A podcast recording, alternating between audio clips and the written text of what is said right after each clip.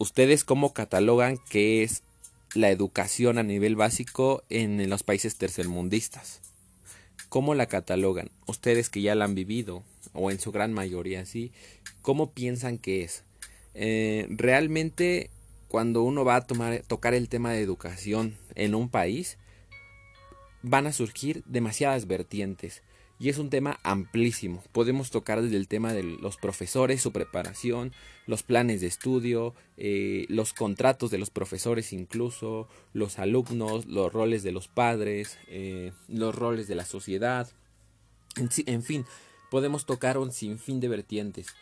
Pero a temas generales y sobre todo desde la experiencia propia y personal quiero tocar algunos puntos. No todos, porque incluso hay algunos que desconozco, como la preparación de los profesores, sus contratos, y hablar ya de temas de cómo influye la sociedad o la familia ya tiene que ver, ya puede ser un estudio más interdisciplinario, que ahí entren varias personas a, estudiar ese tema. Pero lo que yo quiero tocar es desde mi experiencia personal y desde lo que yo he aprendido eh, viviendo dentro y viéndolo ya grande desde fuera, viéndolo en perspectiva. Vamos a empezar.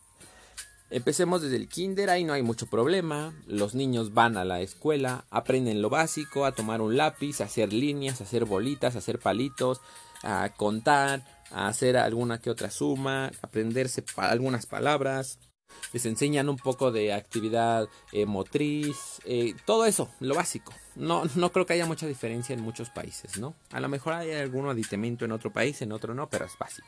Pero vamos al tema de la primaria, que es este periodo que es de 6 a 12 años. Son 6 años en primaria. ¿Y qué pasa? Eh, hay muchas cosas que yo viví desde mi experiencia personal. La primera es que los profesores no tienen la vocación. Es decir, es cierto que tienen un bajo salario y tienen que trabajar dos turnos de lunes a viernes, pero vamos a ver, es de lunes a viernes y sus dos turnos no es de 7 de la mañana a 10 de la noche. Generalmente, y si no mal recuerdo, es de 8 de la mañana a 7 de la tarde aproximadamente. Entonces sí es un horario que te consume el tiempo, pero bueno, tienes sábado y domingo libres. Yo en la universidad he conocido profesores que desde el lunes hasta el sábado tienen desde las 7 de la mañana hasta las 8 de la noche trabajo. Y descansan un día y a lo mejor un día entre semana pues se van temprano, ¿no? Pero es lo mismo que viven ellos. Entonces yo siento que aparte del salario, que sí tiene influencia, siento que algunos no tienen la vocación. Porque incluso conocí muchos profesores con la misma situación que tenían una gran vocación para enseñar. Ahora, ¿qué pasa con, los, con el plan de estudios? Eh, creo que está mal. ¿Por qué? porque vamos a hacer este análisis. Yo en ingeniería, en mi universidad, en la facultad, de lo que aprendí en la primaria, lo, lo aplicado únicamente corresponde al 20%, ¿no? Que son matemáticas, español tal vez un poco de ciencias naturales y hasta ahí, punto, se acabó.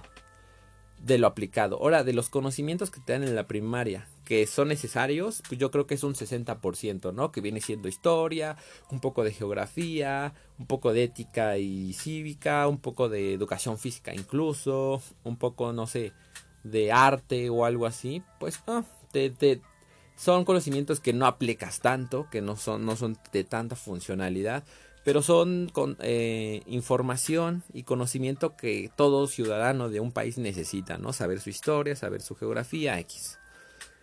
Pero de ahí en fuera, creo, yo creo firmemente que hay un 20 a un 30% de, de conocimientos que están en la primaria que son completamente, no innecesarios, pero no creo que tengan cabida en la primaria.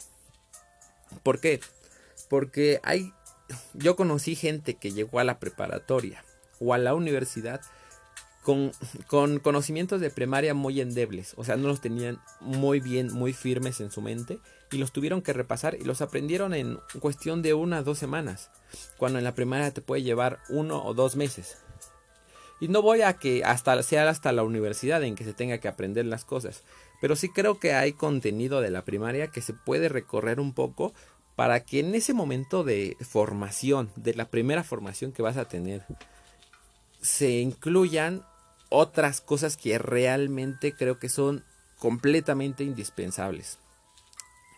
Eh, si tú vas y le preguntas a un chico de primaria, de primero de primaria, qué es lo que quiere ser, lo primero que te va a decir es quiero ser futbolista, quiero ser bombero, quiero ser policía, quiero ser esto, quiero ser tal.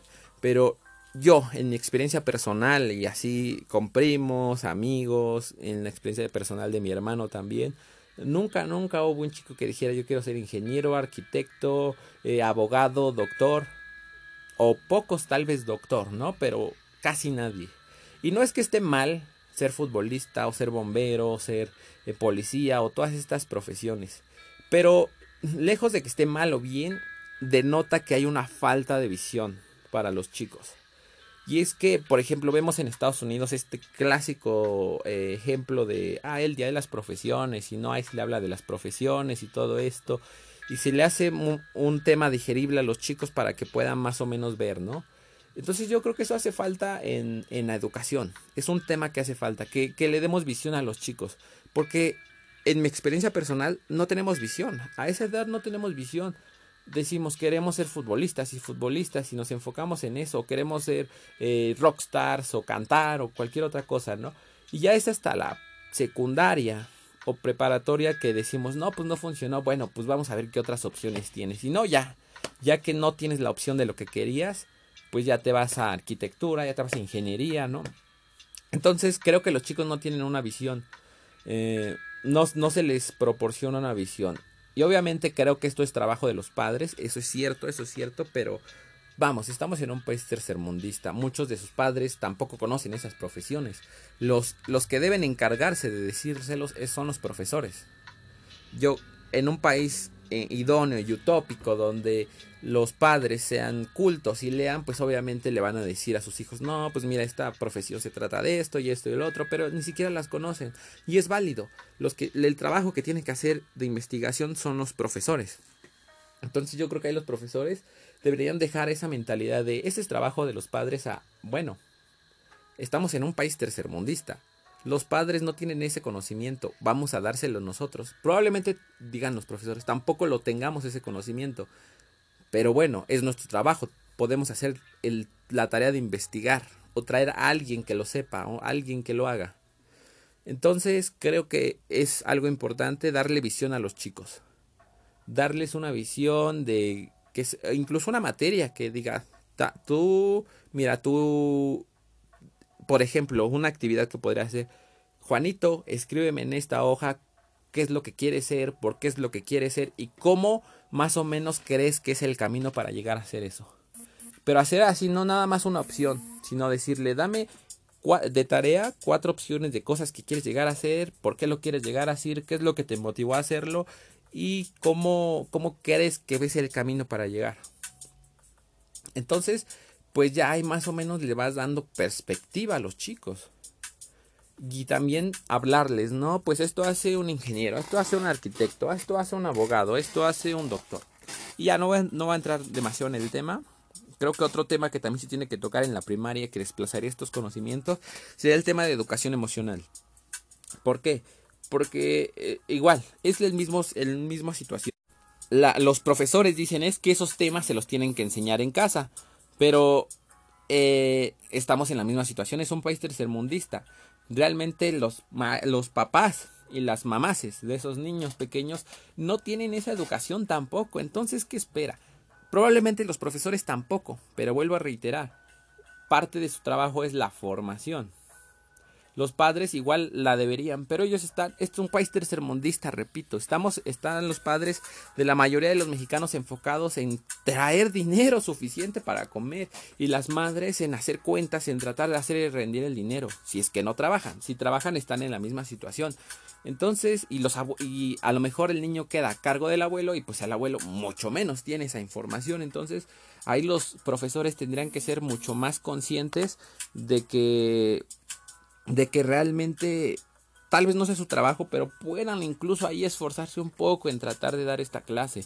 Eh, educación emocional es indispensable, es completamente indispensable hacer que los niños aprendan los valores, que realmente, no, no solamente esta clase de cívica y ética que te los, te dan un libro y tú los lees y más o menos de cuentos y así, y X, no, realmente eso no funciona. Una buena clase de, cívica y ética o, de educación emocional tiene que ver con la interacción, interacción con los niños. No es como geografía, historia, que te aprende los datos y pum, lo, lo plasmas en un examen. No, lo que viene siendo cívica, ética, eh, educación emocional, educación afectiva, cualquier tipo de esa educación que tiene que ver más con, no con el conocimiento, sino cómo uno se desarrolla en el ambiente, pues es eso. Necesitas actividades que te permitan aprenderlo a partir de la práctica. Y eso es algo que tampoco existe y creo que es fundamental. Eh, y todas estas clases de materias que son más sociales, que son más de conocerse a uno, conocer el entorno, conocer el ambiente, conocer la naturaleza. Y no solo eso, sino ver qué acciones podemos tomar en favor de ella, de la sociedad, de la naturaleza, de nuestro entorno y de nosotros mismos, creo que es aparte a partir de la práctica. Y eso es algo que no existe, que debería existir y que se debería fomentar. Incluso, no sé, o sea, meter ahí materias que te incluyan educación emocional, educación afectiva, cívica y ética aplicada, eh, conocer tu entorno, no sé, muchas, muchas materias que ahí se necesitan y desplazar algunas que te las enseñen en secundaria. ¿Por qué? Porque todas estas materias en esta edad te van a dar o le van a dar a los chicos la oportunidad de que evalúen, que razonen, que se vaya empezando a plantear su vida. Cómo es que la quieren, a dónde quieren ir. Y tampoco esperamos que un chico de segundo de primaria te diga, es que yo quiero ser físico nuclear. O quiero ser ingeniero mecánico especializado en bombas, en turbomaquinaria. No, no esperamos que, que, que un chico de primaria te diga eso. Pero a lo mejor un chico de primaria te diga, ah, bueno, pero pues a lo mejor a mí me, me gustaría construir casas. O a mí me gustaría curar a las personas o sea, no te tienen que decir una profesión, te tienen que decir que ellos descubran qué es lo que quieren. Y de, del aspecto emocional, que ellos sepan cuando el respeto, que ellos aprendan el respeto, que aprendan la empatía, que aprendan todos estos valores. Es fundamental.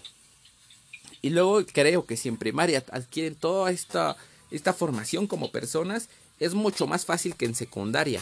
Cuando hay muchos embarazos no deseados, cuando muchos desertan en la escuela, hay delincuencia juvenil y todo esto, creo que se va a reducir bastante porque ya tienes a gente educada. Obviamente el país tiene que contribuir porque si no hay oportunidades, pues ¿qué más puedes hacer, no? Pero por lo menos se puede reducir los embarazos no deseados adolescentes porque le estás dando visión, porque es mucho más difícil que alguien diga voy a arruinar eh, no mi vida, pero sí mi adolescencia o oportunidades que tenga solo por la calentura, porque yo sé que quiero y estoy muy enfocado en que quiero construir casas, en que quiero construir carreteras, en que quiero hacer esto, quiero hacer el otro. Es mucho más complicado.